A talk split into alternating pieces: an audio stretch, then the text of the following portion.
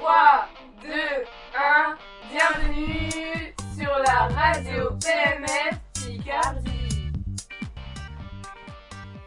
Bonjour à tous, notre sujet du jour est comment la radio crée l'information dans une radio nationale. Pour commencer, nous savons qu'il existe quatre types de radios d'information dans une radio.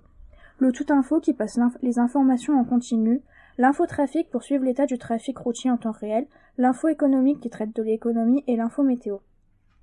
Nous allons principalement nous intéresser à la radio Europe Le vice-président de cette radio est Laurent Guimier et son conseiller est Guy Birimbaum. Le siège social de Europe se trouve à Paris. Europe est une radio généraliste avec des émissions d'information, de services, de distraction ou encore de musique. Les chiffres d'audience d'Europe 1 sont en baisse de 0,9% le 18 avril 2019.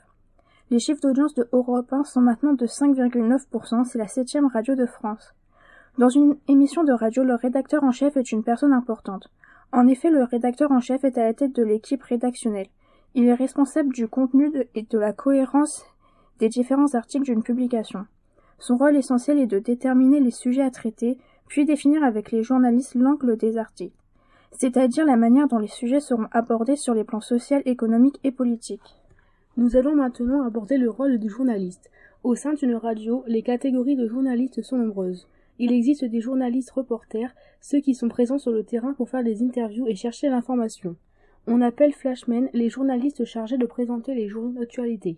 Quant aux chroniqueurs, ils présentent leur propre chronique à l'intérieur d'une émission. Le présentateur de l'émission, de son côté, est appelé animateur radio. Tous ceux-là sont des journalistes radio. Chacun conçoit et ou présente son programme. Les missions du journaliste radio peuvent donc varier légèrement suivant le type de programme qu'il anime. Principalement, il est censé analyser les informations, concevoir son programme en fonction des informations récoltées et du ton de l'émission et informer le public. Les objectifs d'une radio sont d'intéresser l'auditeur tout en le gardant le plus possible. Ensuite, il faut le fidéliser pour qu'il revienne régulièrement écouter cette radio. Pour finir, tous les programmes doivent être diffusés au moment prévu et à l'heure. Une radio est financée par la publicité. Il leur faut donc connaître le nombre d'auditeurs pour avoir le maximum de financement. Chaque trimestre, la radio sait l'audience moyenne d'une journée, c'est-à-dire le nombre moyen d'auditeurs qui écoutent la radio.